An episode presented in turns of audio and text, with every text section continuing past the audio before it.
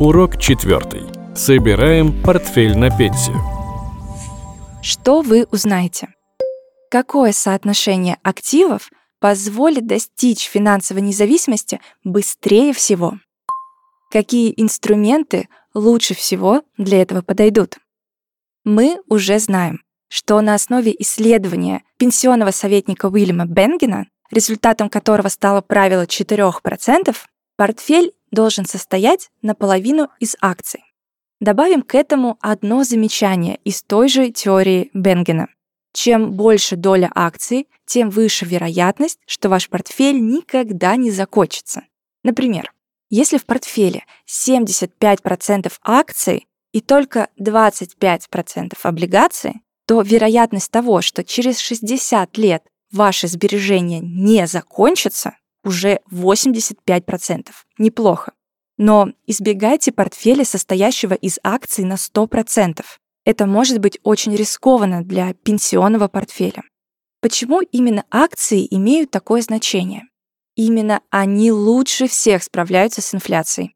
Их историческая доходность на длинных периодах на порядок выше, чем у остальных инструментов. И даже при сильных колебаниях способны выравниваться на длинных промежутках.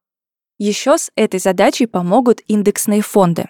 Фонды — это инструмент, с помощью которого можно инвестировать сразу в несколько активов.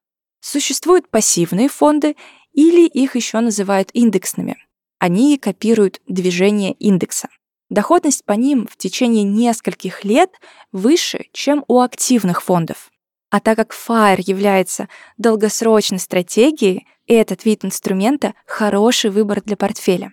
Что касается активных фондов, то они хорошо работают на коротких дистанциях.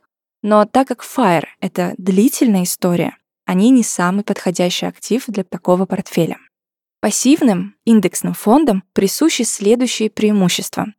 Во-первых, цена. Чтобы собрать портфель с большим количеством активов, потребуется много денег, а пай фонда может стоить всего несколько рублей.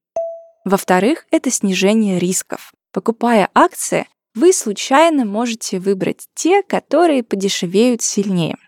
С фондом вы вкладываете сразу в несколько компаний, где спад одних компенсируется ростом других. В-третьих, это экономия времени. Чтобы составить портфель, нужно время на анализ. Инвестируя в фонд, вы получаете уже готовый набор. Тинькофф Инвестициях можно купить фонд на индекс московской биржи. А еще можно купить фонд на облигации, потому что облигации в портфеле тоже нужны. Так как акции могут быть временами очень нестабильны, особенно в кризисные периоды, портфель принято разбавлять более устойчивым и надежным активом, например, облигацией. Это ценная бумага, которая фиксирует, что вы дали в долг компании, и она обязана вам его вернуть в отличие от акций. Облигации в портфеле — незаменимая вещь. Они редко подвержены сильным просадкам, относительно стабильны и сглаживают падение акций в портфеле. Единственное, чем облигации не могут похвастаться, так это высокой доходностью.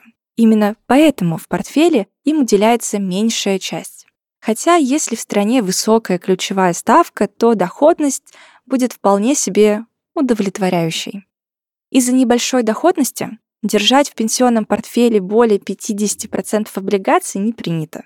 Однако в зависимости от экономической ситуации вы можете сокращать или увеличивать их долю в своем портфеле. В нестабильные моменты рекомендуют увеличивать долю облигаций. Так вы успеете и сбалансировать портфель, и надолго зафиксировать высокую доходность бумаги. Это, например, в случае, если Центральный банк поднял ключевую ставку. Также увеличение доли облигаций станет решением, если кризисный момент придется на время вашего выхода на пенсию, когда акции будут нестабильны. Несмотря на то, что многие частные инвесторы пытаются заработать на коротких позициях и дистанциях, идеология FIRE придерживается долгосрочных и консервативных стратегий.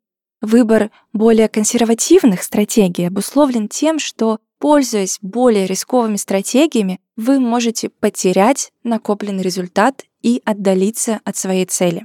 Для составления пенсионного портфеля чаще всего рекомендуют использовать пассивное инвестирование, когда деньги работают за инвестора, а его участие при этом минимально.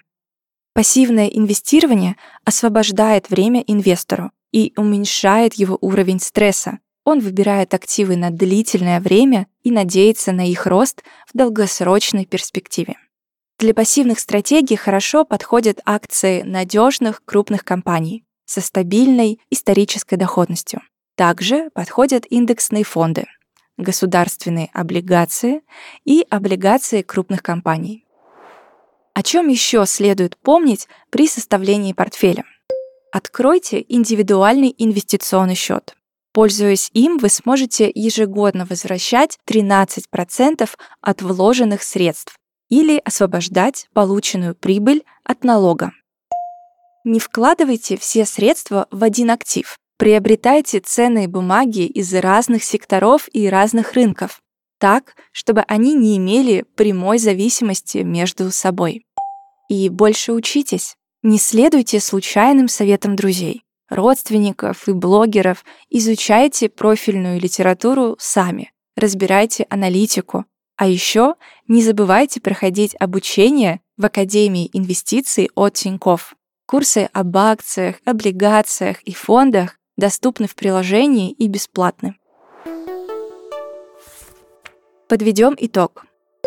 Планирование должно быть гибким, а вы должны быть готовы к компромиссам. И тогда ваш капитал сможет пережить даже очень серьезные кризисы. Ключевой фактор — это дисциплинированность и постоянство в пополнении портфеля. На этом все. Вы прослушали курс про финансовую независимость и движение FIRE. Добавляйте наш подкаст в избранное и оставляйте отзывы в Apple Podcasts или в телеграм-канале Тинькофф Инвестиции и пишите, какие темы вам еще интересны. Я уверена, мы уверены в Тинькофф, что у вас точно получится достичь своей финансовой независимости.